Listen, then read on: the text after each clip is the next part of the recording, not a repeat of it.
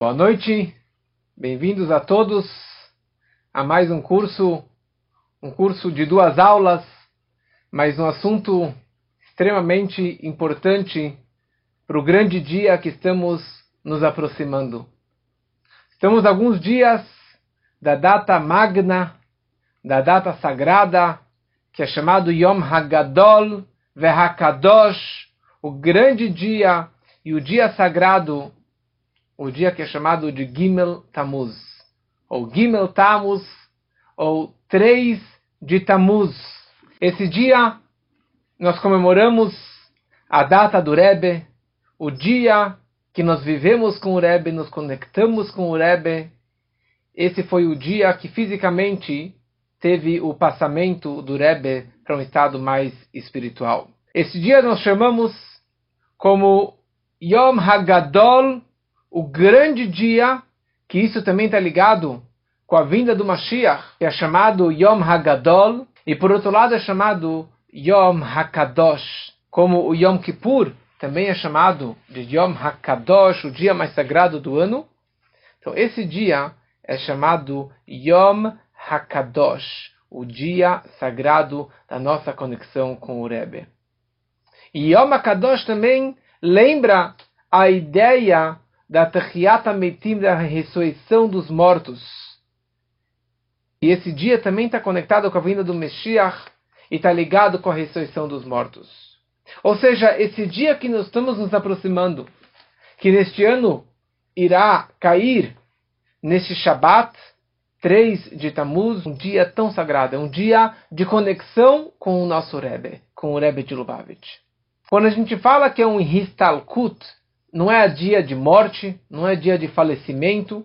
É um dia Istalkut significa que a alma do justo, a alma do tzadik, teve uma ascensão, ela teve uma elevação.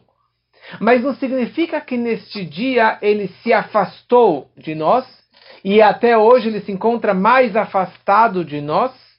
Mas pelo contrário, é um dia da maior revelação. É um dia da luz máxima e da presença máxima com o nosso Rebbe, com o líder da geração. Então, quem se prepara mais para esse dia, se você se prepara estudando, se conectando, meditando na grandeza desse dia, quando chegar esse dia, você vai vibrar e você vai entender o que realmente significa esse grande dia. Para mim, como eu já falei outras vezes, e ano passado gravei um áudio inteiro sobre isso. Para mim, Gimel Tammuz, 3 de Tammuz, é o meu aniversário também. Mas não é o meu aniversário de nascimento do meu corpo. Não é o meu aniversário nem no calendário judaico, nem no gregoriano. É o meu aniversário na data racídica. meu aniversário de conexão com o Rebbe. Nesse dia, em 91, 16 de junho de 91, foi quando que eu, baixinho, estive com meus pais no Rebbe, recebendo um dólar do Rebbe. Gimel Tammuz, na verdade, era Shabbat foi Gimel Tammuz, que nem esse ano, e no domingo foi dia 4 de Tammuz, quando que eu recebi o dólar. Mas é um momento, para mim, ou para os Hassidim em geral, é considerado o dia do seu primeiro encontro com o Rebbe, como o seu aniversário, o dia do nascimento da, do Hitkashrut, da conexão e da ligação com o seu mestre. Então, para mim e para minha família, é um dia ímpar, é um dia extremamente especial, é um dia de meditação, é um dia de uma contemplação de quão conectado eu estou com o Rebbe, como que está a minha Hitkashrut, quão dedicado eu estou aos estudos do Rebbe, aos pedidos que o Rebbe deixou para a gente.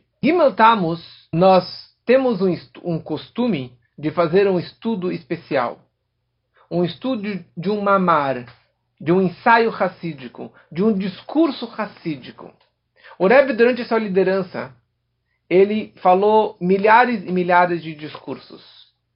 E havia dois tipos de discursos. Uma sihá, que é mais uma, um discurso é, formal, falando de pé, e as pessoas estão de pé, e o Rebbe fala sobre é, variados assuntos, mas um mamar é o momento de uma concentração máxima.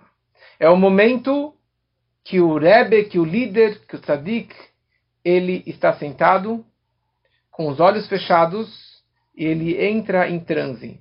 Ele entra num, num, num nível espiritual que, como está escrito nos livros sobre Moshe Rabbeinu, Moshe ele abria a boca e Deus falava pela boca dele.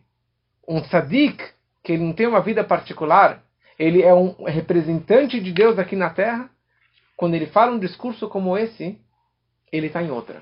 Ele está em outra dimensão. Você pode perceber nos vídeos do Rebbe que quando ele falava um ma'amar, ele segurava com a mão na toalha, ou ele amarrava a mão na toalha para não entrar em transe, para não se desprender, se desconectar desse, desse mundo físico, desse mundo material. O Rebbe falou centenas de Ma'amarim durante a sua liderança, e dezenas destes foram editados e trabalhados e impressos após a verificação do Rebbe. É chamado o Mamar Melukat, o Mugá, que ele foi realmente revisado pelo Rebbe.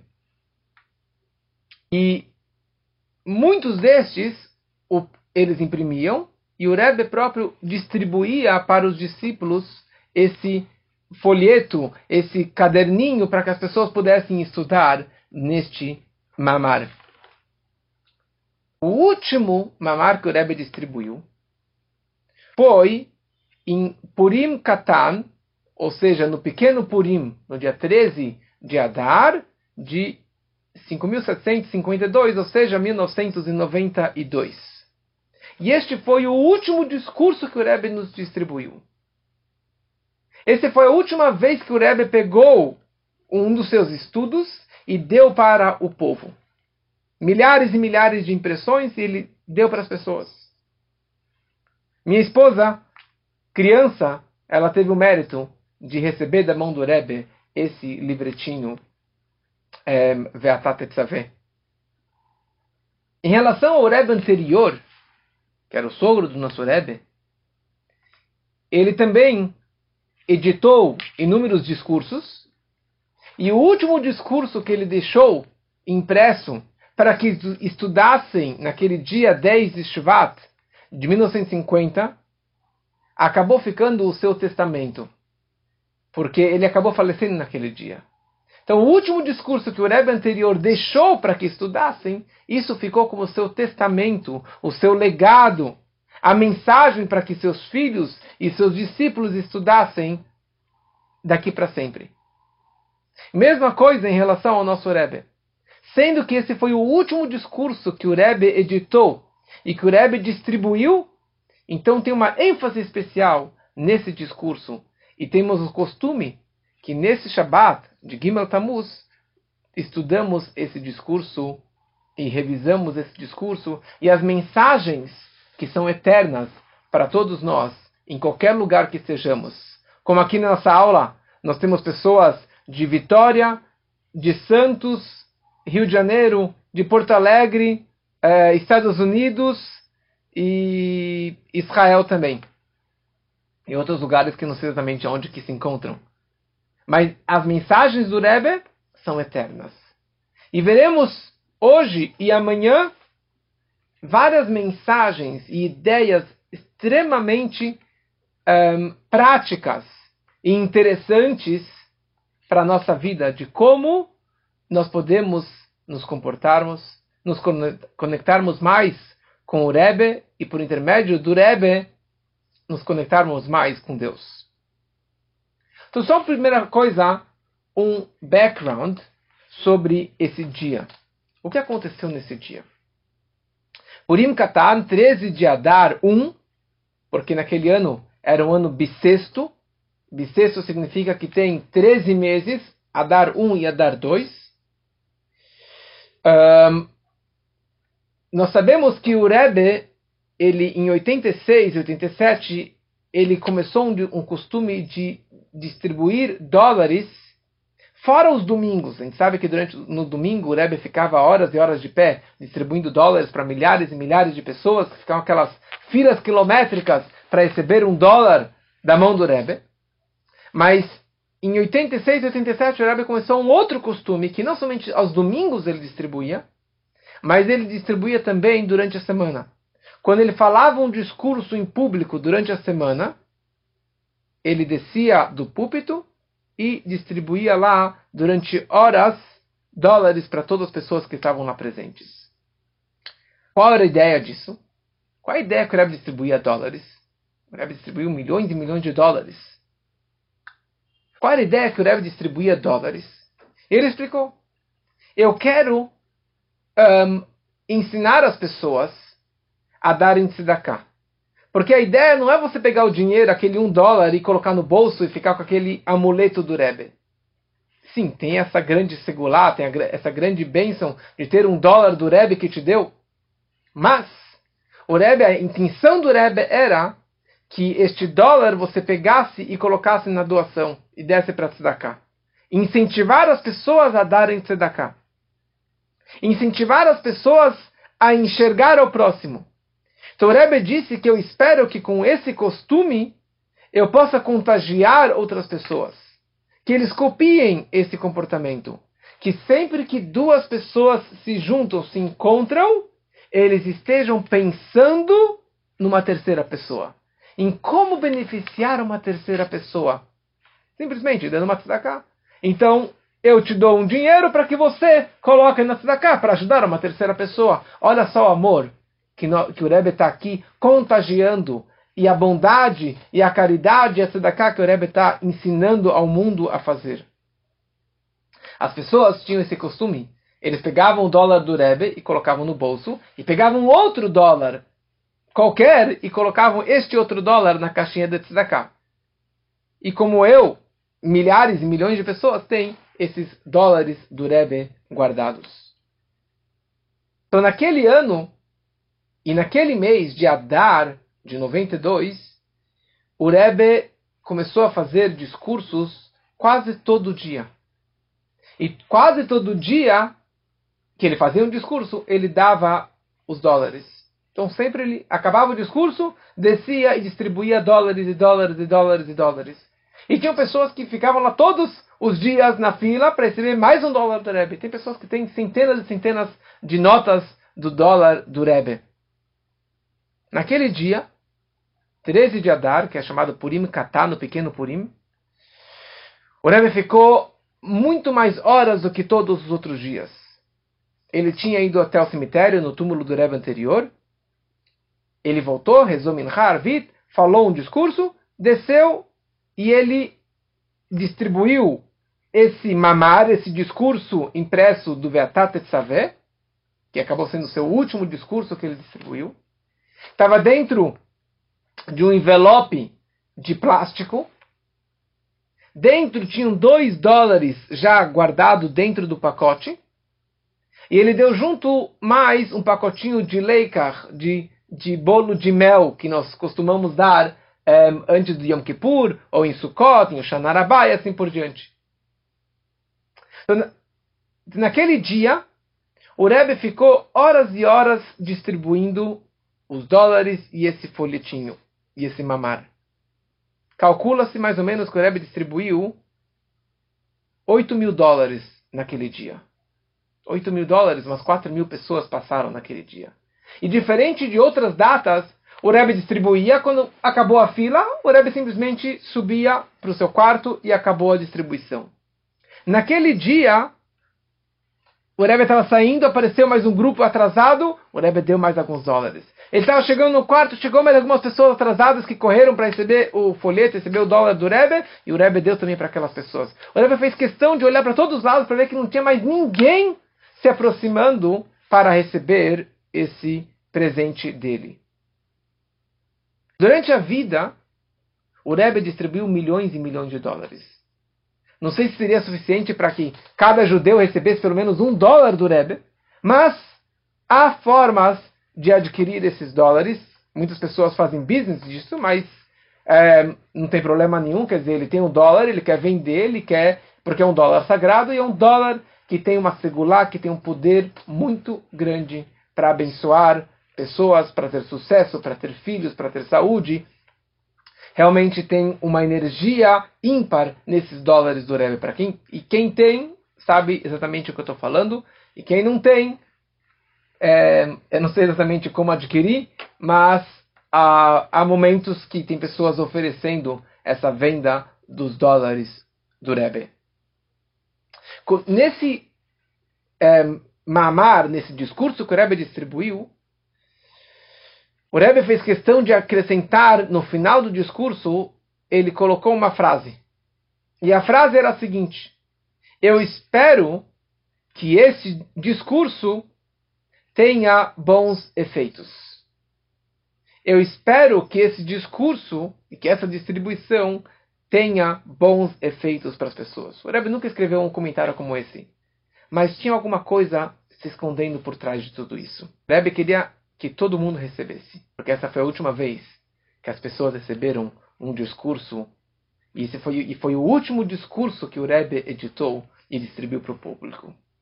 E exatamente duas semanas depois, Rav Zain Adar, 27 de Adar, o Rebbe teve o seu primeiro AVC. E com isso, o Rebbe não falou mais, não escreveu mais, não fez mais Farbrengen, não deu mais discursos, até a data de Gimel Tammuz. E até o dia de hoje, esse foi nosso último discurso que nós recebemos do Rebbe. Então, como disse antes, isso é considerado o testamento do Rebbe. Isso é considerado uma, uma mensagem para nós, para que nós aprendamos tantas mensagens para a nossa vida. É um discurso longo, é um discurso não é tão profundo como a aula que eu dei semana passada para quem acompanhou, mas é um discurso com mensagens, ensinamentos e coisas extremamente interessantes e práticas para a nossa vida. Como eu falei é, na propaganda, que essa aula são duas aulas na verdade, eu acabei dividindo em duas porque senão não ia conseguir abordar todos os assuntos que eu queria mencionar nessa aula. Então hoje eu vou dar primeiro essa introdução que eu acabei de dar e eu vou fazer agora uma, um resumo e a highlights desse discurso.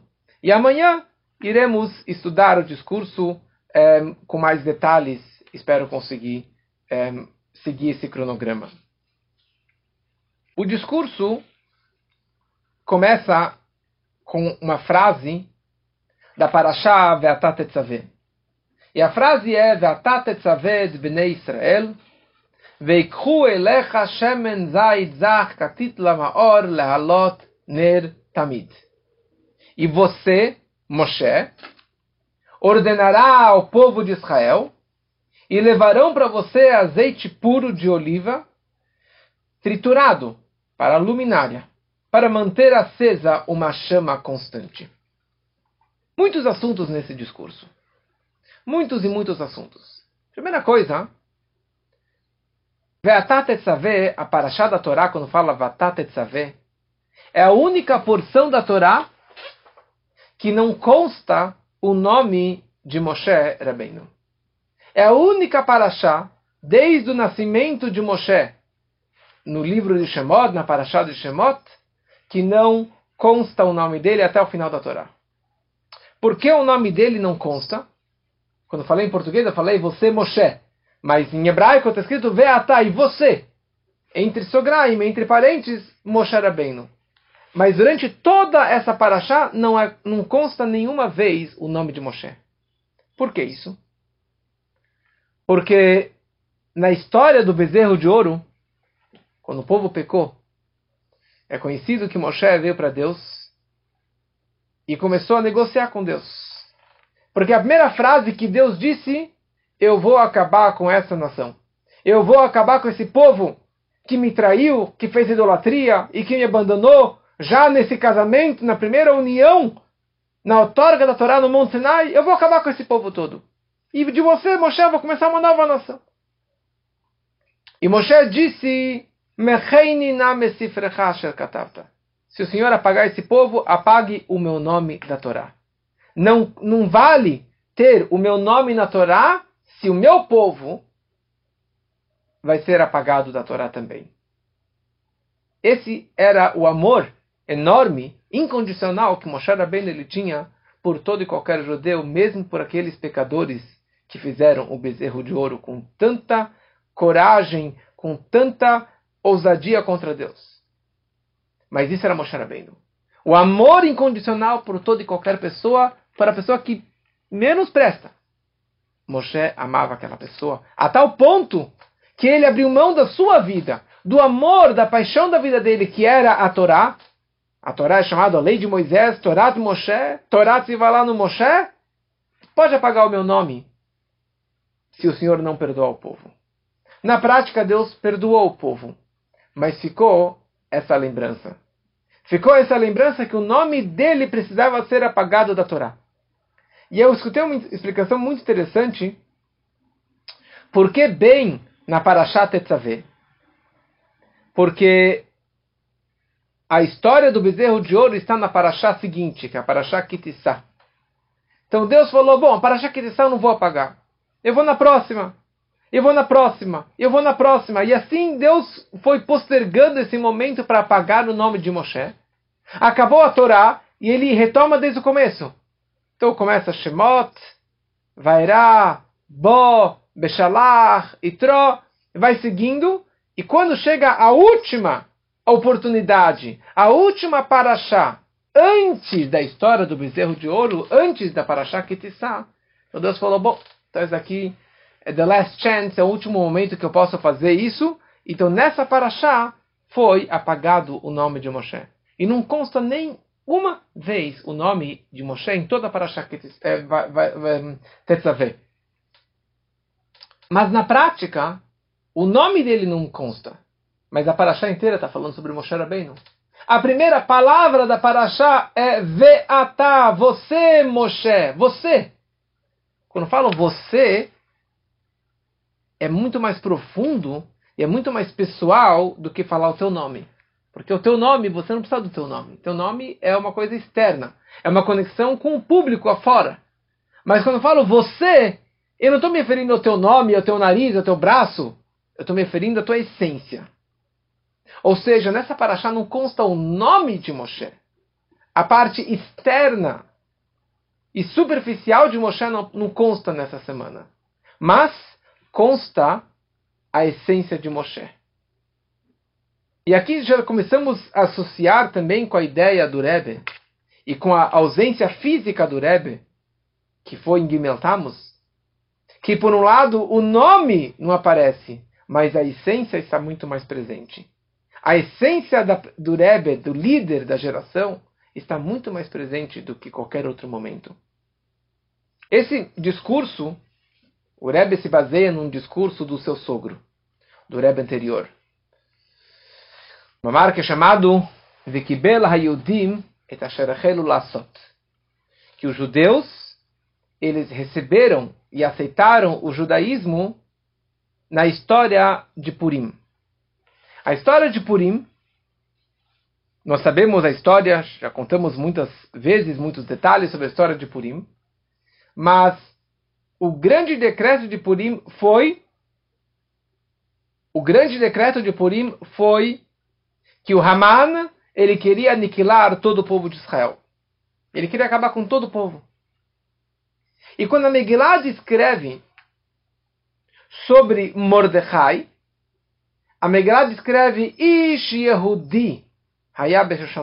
Ish, um homem, Yehudi, judeu.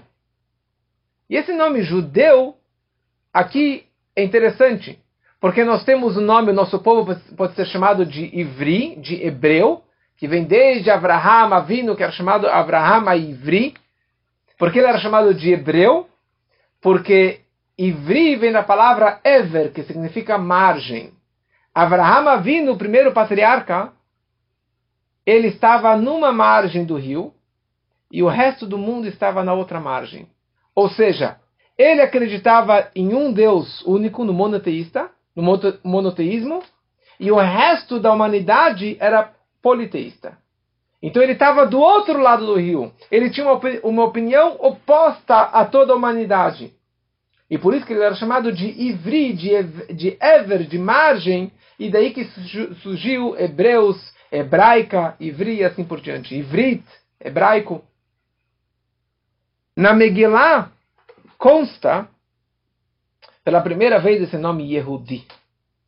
Muitos costumam dizer que nosso povo é chamado de Yehudi porque nós somos da tribo de Yehudá, ou somos descendentes do, do, do, do de um dos, da, dos doze irmãos, das doze tribos, que era Judá, que era Yehudá, então por isso somos chamados de Yehudi.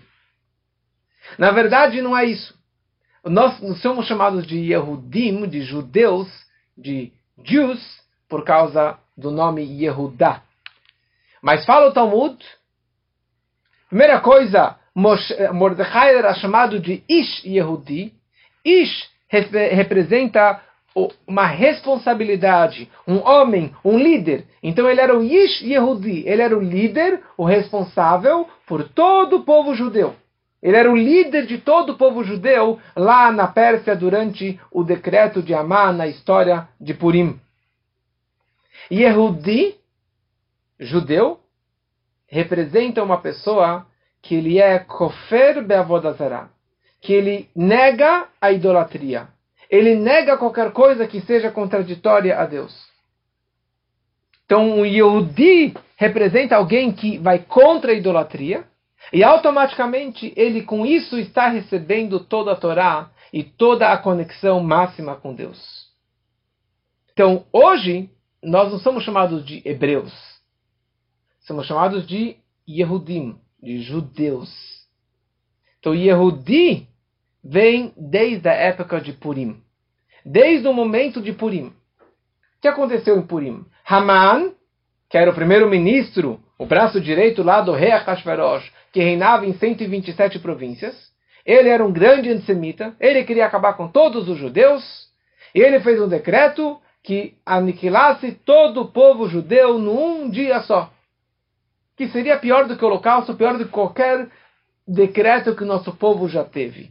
Porque todos os judeus acabou de ser destruído o primeiro templo, era algumas décadas depois da destruição do primeiro templo, os judeus estavam naquela redondeza. E ele tinha o endereço de todos os judeus. Seria muito fácil aniquilar. Esse era o decreto do Haman. Acabar com todos os judeus. Mas havia uma exceção. Que no holocausto não teve essa exceção. No holocausto, se ele era filho de pai ou mãe judeu descendente, ele estava no sangue, ele era fazia parte do holocausto. Haman, ele considerou todos os judeus. Judeus que eram Yehudim, que acreditavam em Deus, que acreditavam somente em Deus. Agora, se um judeu virasse para o Haman e falasse: Eu não sou mais judeu, eu não sou nem hebreu mais, eu sou um persa idólatra que nem você que nem todos os persas, que tem todos os deuses de idolatrias. Haman falava: Você está fora do decreto. Você agora é meu assistente. Você agora é meu amigo. Você não faz parte do decreto. Você não vai morrer. Porque o decreto do Haman era contra o povo judeu. O povo que acreditava em um único Deus. E a grande pergunta é: quantos judeus abandonaram a fé? Quantos judeus se ajoelharam à idolatria do Haman e foram atrás do povo dele? Olha, a história de Purim começou porque os judeus participaram daquele banquete do Ahasverosh. Eles foram lá, tinha comida kasher, não tinha comida kasher, mas eles foram para aquela festa do Ahasverosh, participaram da festa do Ahasverosh, esse que foi o grande pecado deles, como expliquei nas aulas de Purim. Mas nem um único judeu abriu mão da sua fé. Nenhum único judeu se curvou para a idolatria, se curvou para estátuas. Estou ainda em estado de choque que eu tenho um jovem conhecido que ele está noivo de uma moça não judia e ele já tem um casamento marcado para daqui a um ano para casar numa igreja. Para um judeu Casar como a não judia, já é uma transgressão. Mas ainda numa igreja, num lugar que tem idolatrias, que tem crucifixos, isso daqui para um judeu é algo que, em toda a história, eles pulavam na fogueira para não ir para a cruz. Isso que foi toda a nossa perseguição. E agora alguém indo, vontade própria, marcando um casamento numa igreja, isso ainda não me caiu a ficha. Isso aqui é só de passagem. Mas, na história de Purim, nenhum único judeu abriu mão da sua fé. Nem o judeu mais assimilado, nem o judeu mais afastado, mais ignorante, nenhum único judeu abriu mão da sua fé. Nenhum pegou esse essa isenção do Haman, já que ele se converteu à religião persa. Esse foi um grande Mesirut Nefesh, um grande autossacrifício, uma grande coragem, uma expressão de fé em Deus, uma fé incondicional. Arriscando a sua própria vida, sabendo que amanhã ele vai morrer como judeu, todo o povo judeu, homens, mulheres, crianças, num único dia. Essa coragem que fez o povo ser chamado de Yehudim. Ou seja, Yehudim significa manter a identidade judaica e negar qualquer tipo de idolatria. Haman foi muito pior do que o Hitler. Hitler, ele matou o corpo de 6 milhões de judeus. Haman, ele queria matar a alma judaica. Ele queria matar o judeu, a alma judaica, que é chamado de Pintelei, do pontinho judaico que tem dentro de cada judeu. Ele queria. Ele queria assimilar, ele queria matar esse judaísmo, mas ele não conseguiu. Ele não conseguiu. Porque os judeus fizeram Mesirut Nefesh, um alto sacrifício para manter a chama acesa, para manter a conexão máxima com Deus. E esse que foi o papel ímpar de Mordecai.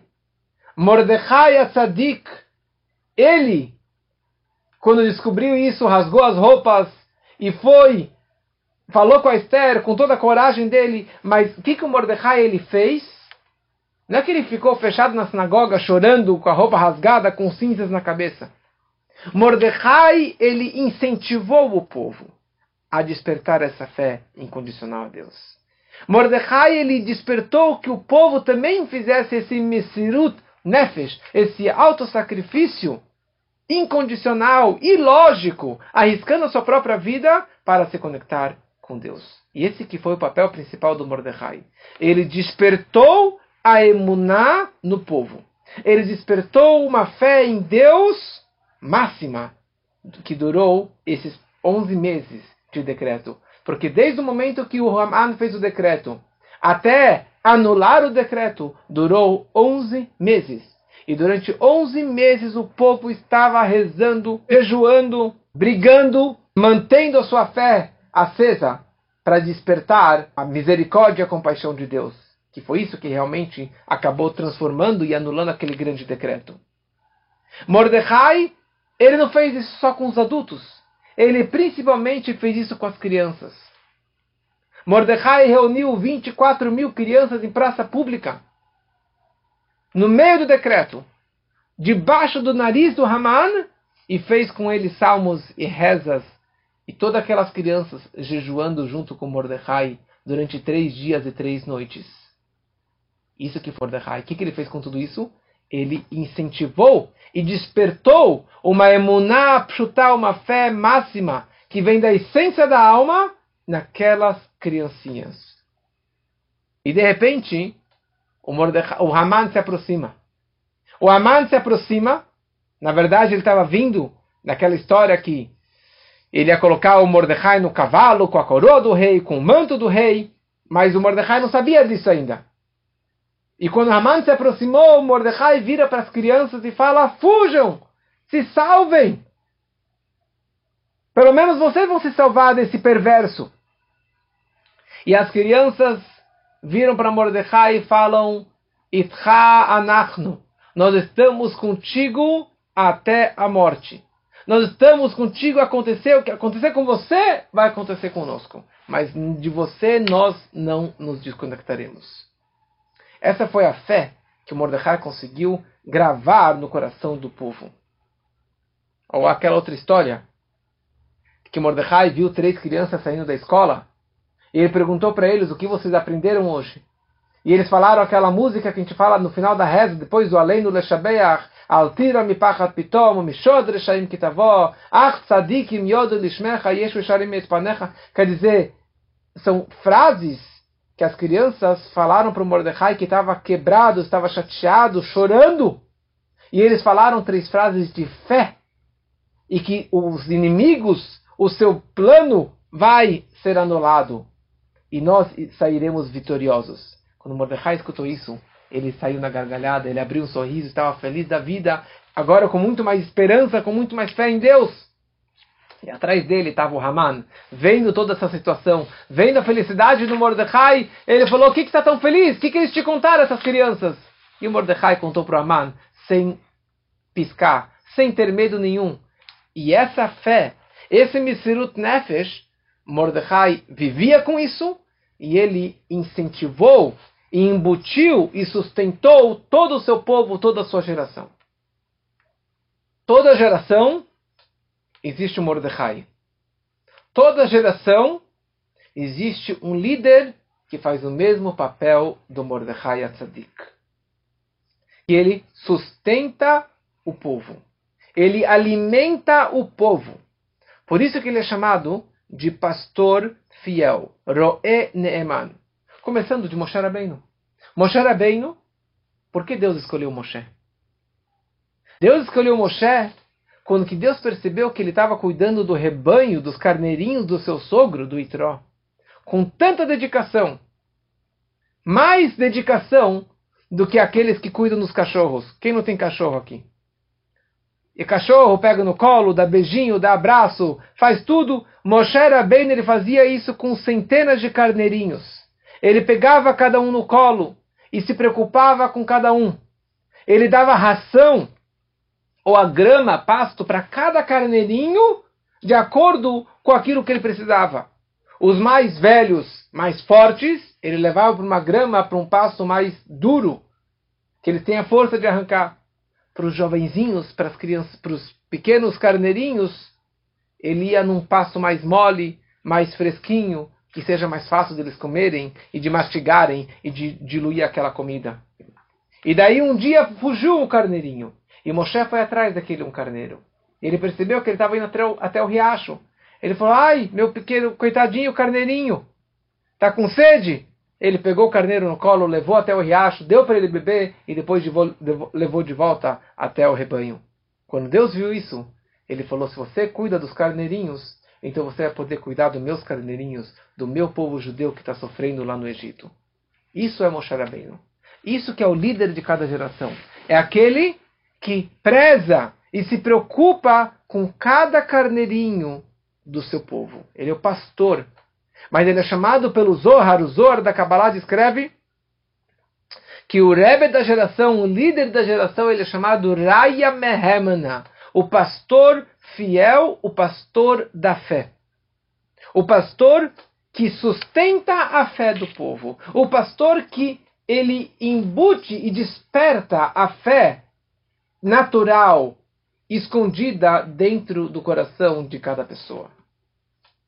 E aqui nós temos vários tipos de rebes, vários tipos de líderes. Tem muitos tzadikim no mundo. Muitos tzadikim, muitos grandes rebes. Mas são rebes que se preocupam com o seu segmento, com o seu grupo de Hassidim, de discípulos, de alunos. Se preocupa com o seu povinho, com o seu pequeno rebanho. Pode ser milhares de pessoas. Mas ele se preocupa somente com eles mas não com um judeu que mora com, no outro lado do mundo. Não uma pessoa que não faz parte do grupo dele. Ele não vai se importar, ele não vai ir atrás daquela pessoa. Moshe Rabbeinu, ele foi o líder do povo todo. Ele se preocupou com cada pessoa, com as suas necessidades, com os seus pedidos.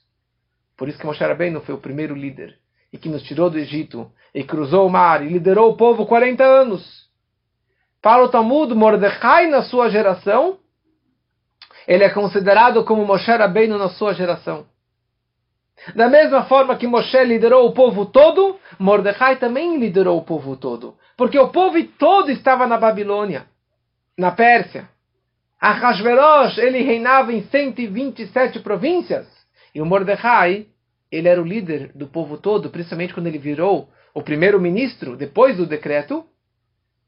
Ele virou primeiro-ministro e ele virou o vice-rei, ele virou a, a, a, a, liderança máxima do povo todo e se preocupava com todo e qualquer judeu. E despertou em todo mundo que ninguém abandonasse a sua fé e que nem ninguém renegasse a sua fé judaica. E mesma coisa se aplica no Rebbe anterior. Assim o Rebbe descreve nesse discurso que a gente vai estudar, no Veatat Etzaveh, o Rebbe descreve que o Rebbe anterior, o Rebbe Yosef Yitzhak, o sogro do Rebbe, ele também fez esse mesmo papel.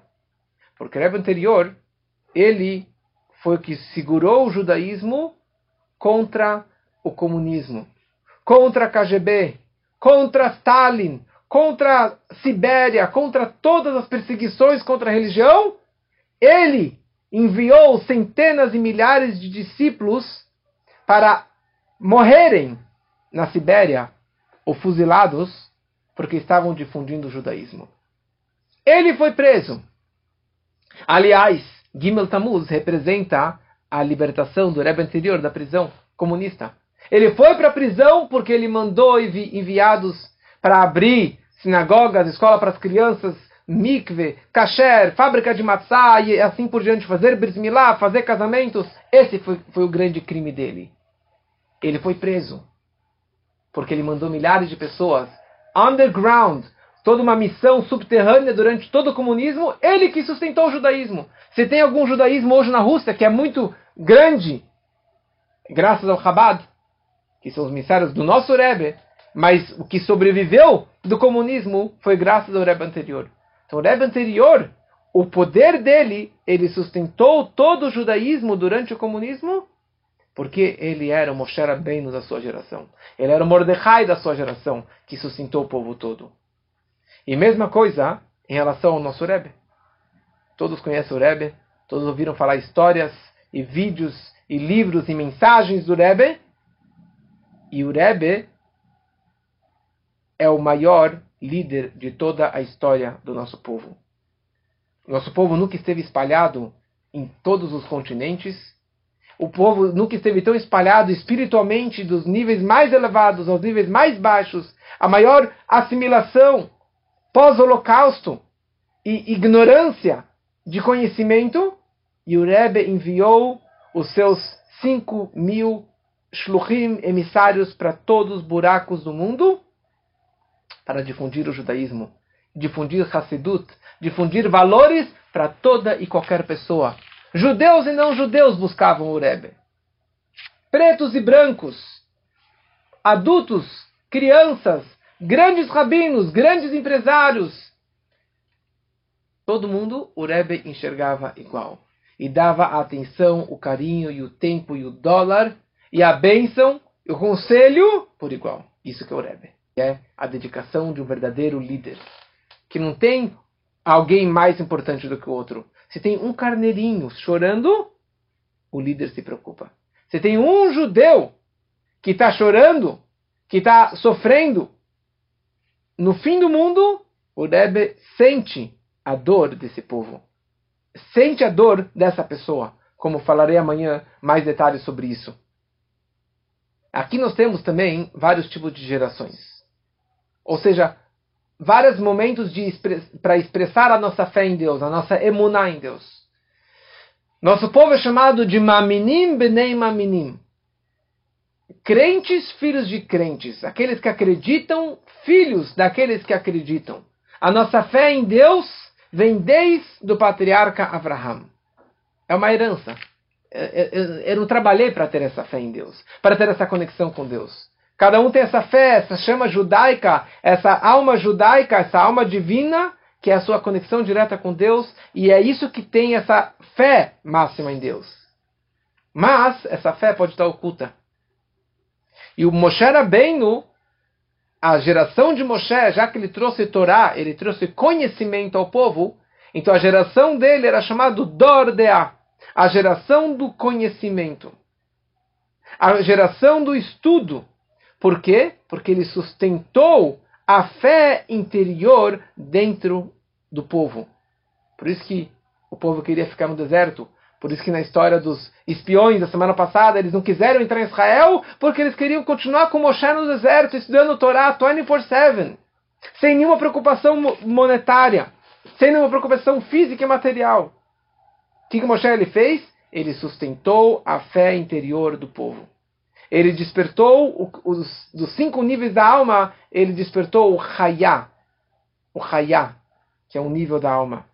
Mas teve uma falha naquele momento. Falha quer dizer, ele, já que eles estavam no conforto físico e espiritual, e não tiveram momentos de apuro, momentos de despertar a sua fé, ele não despertou esse Mesirut Nefesh, esse auto-sacrifício em Deus, essa conexão um, incondicional, essa fé incondicional em Deus.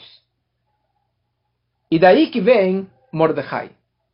A história de Mordecai, na história de Purim, Mordecai ele superou a liderança de Moshe Rabbeinu. Porque durante todo aquele decreto, Moshe ele revelou na prática a chama e a fé de todo judeu, do maior ao menor, até Mesirut Nefesh. Autossacrifício na prática, de não ter medo do Aman e de estar tá, de tá em apuros, mas eu não vou abrir mão da minha fé. Porque durante esse período de perseguição, esse período de decretos, isso acabou quebrando o povo. Acabou espremendo o povo. Que nem o limão, que nem uma laranja. Quanto mais você espreme, mais sai o suco. Ou que nem uma azeitona, na verdade, o exemplo é dado. Quanto mais você prensa a azeitona, mais azeite, mais luz sai daquela nossa alma. O judeu por isso que eu gosto muito de azeitona. Eu sempre adoro azeitona na salada, na pizza. Eu gosto de azeitona e o azeite, certo? Nossa alma é que nem essa, essa espremer da azeitona. Como falaremos amanhã com mais detalhes sobre esse assunto. Então, Moshe, Mordecai ele teve uma primeira etapa. A etapa durante o decreto, que ele revelou a essência da alma, que é chamado Yehidah. Aquele nível, quinto nível da alma, Yehidah, que está Yahid, que está única, unicamente conectada com Deus. Esse que foi o poder de Mordecai. Então, Mordecai, number one, foi durante o decreto. Que isso se compara com o Rebbe anterior, que foi a liderança do Rebbe anterior durante um período de apuros, de prensa, de perseguição, de comunismo. Depois tem o Mordecai number two. Tem o Mordecai que é após o decreto. Porque depois que Haman foi enforcado e que a casa de Haman foi dada para Mordecai e para Esther, e a Esther continuou sendo a rainha do mundo judia, Mordecai, o vice-rei, Haman foi morto, os filhos deles foram mortos, os inimigos foram mortos, e agora Mordecai começou a liderar o povo com tranquilidade, com poder, com dinheiro, com política. E tinha todo o tempo para as pessoas estudarem Torá e fazer e cumprir o judaísmo abertamente. E muitas pessoas acabaram se mityahadim, virando Yehudim. Yehudim significa que eles negaram a idolatria e abraçaram a fé judaica. Ou seja, já não tinha mais perseguição. Já não tinha mais decretos. E o povo continuou firme e forte na fé em Deus e cada vez mais forte. Mas cadê o Messirut Nefesh? Cadê o auto-sacrifício? Talvez o auto-sacrifício que foi durante o decreto foi muito mais forte. Porque naquele momento do baque, do, da, da adrenalina, do, do desespero, você reza para Deus. Mas depois que passa aquela adrenalina, você fala: ah, não, não é bem assim, não acredito tanto em Deus. Olha quantas pessoas que durante o, durante o comunismo, o holocausto, eles acreditavam em Deus, eram pessoas religiosas, pessoas kasher, pessoas rabinos. Mas quando vieram para as Américas e vieram para a liberdade em todos os sentidos, físico, espiritual, financeira, abandonaram tudo. Por quê? Acabou, acabou a adrenalina, acabou a perseguição, acabou essa prensa. Quando todo mundo fala, Ah, o meu avô, o meu tio avô era um shoichet, era um grande rabino, era um hazan, ele patrocinou aquela sinagoga, ele era o fundador daquela sinagoga, ele escrevia a Torá. Mas o neto, o bisneto, o sobrinho neto, já não segue mais nada. Por quê? Porque ele está na liberdade. Ele está no momento de conforto. A grandeza do Mordecai, número 2, número dois, foi que ele continuou liderando e incentivando e pastoreando e liderando o povo, despertando essa fé para que ela seja revelada mesmo na hora do conforto, mesmo na hora da, da um, que já não tem mais perseguição. Ou seja, é um outro tipo de Messirut Nefesh. É um outro tipo de expressão de fé em Deus. Como que você desperta essa fé? com um desejo de insatisfação do exílio. Uma insatisfação do conforto material se você não tem a presença divina. Porque o povo lá estava entre a destruição do primeiro e a construção do segundo. Então, eles, esse desejo de voltar para Jerusalém, esse desejo de, de ter um Mashiach, de ter uma redenção, de ter um momento de paz, de harmonia física e espiritual, essa inquietez, essa busca por uma espiritualidade maior, isso se chama Messirut Nefesh.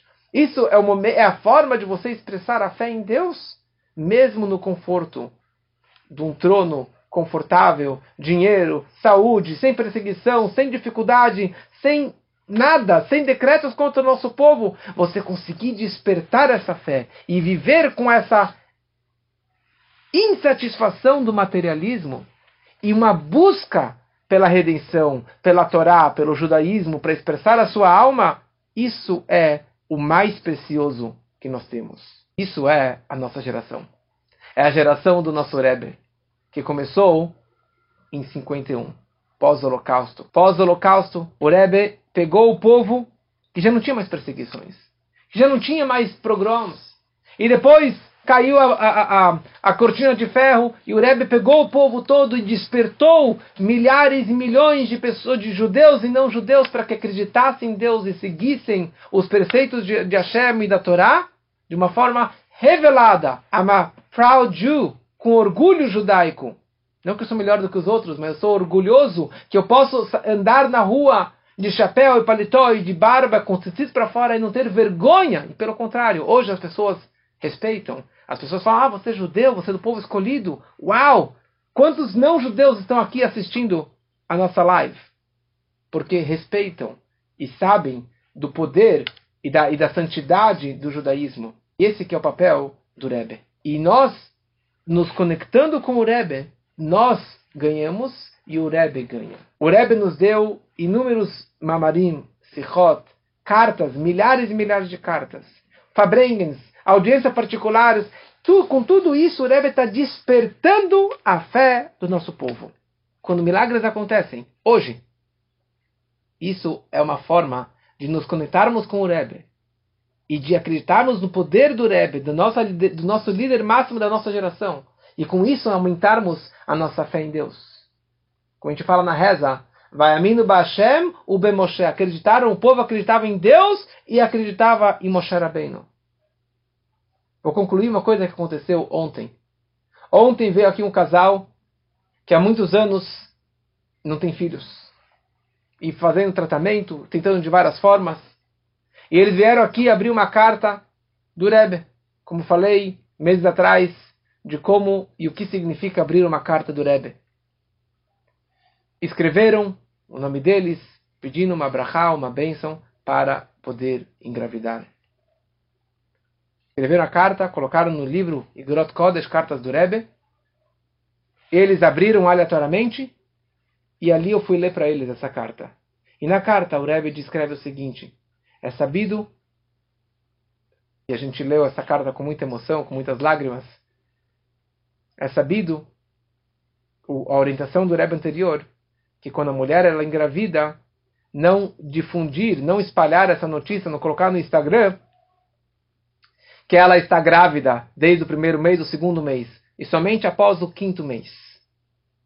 mas pode contar para a família, para o médico, etc., e seguir as orientações do médico e mais algumas orientações. E obrigado pela boa notícia e que você possa dar mais boas notícias. Ou seja, o Rebbe falou para ela ou que ela já está grávida ou que ela vai ficar grávida muito em breve.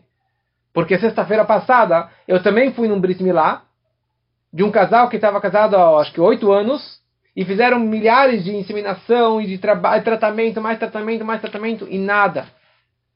Eles foram com o rabino, escreveram uma carta para o Rebbe, abriu essa carta e o Rebbe falou: vocês vão ter um filho. Mês seguinte, ela estava grávida e eu fui no Brit Milá na sexta-feira e o pai contou essa, essa, essa, essa história com muita, muita emoção para todos aqueles que conheciam eles. Alguns anos atrás, quatro anos atrás, de um casal também que tinha sete anos, casados e precisavam muitos tratamentos, não engravidavam, vieram aqui na minha sala, abriram uma carta do Rebbe e o Rebbe falou: vocês vão ter um filho. No mês seguinte ela estava grávida. Milagres aconteciam, acontecem e continuam acontecendo e para quem acredita, milagres acontecem. Quanto mais estamos conectados com o nosso Rebbe, mais milagres acontecem. Que aconteçam para todos, só boas notícias. E aguardo todos vocês amanhã para estudarmos esse discurso tão incrível, tão maravilhoso, mais e mais detalhes. Uma boa noite para todos. Muito bom. Estamos aqui no Zoom, para o grupo do Zoom. Quem quiser, o microfone está aberto. Quem está falando? Quem está fa Quem que tá falando? Muito bom, Yohanan. Obrigado.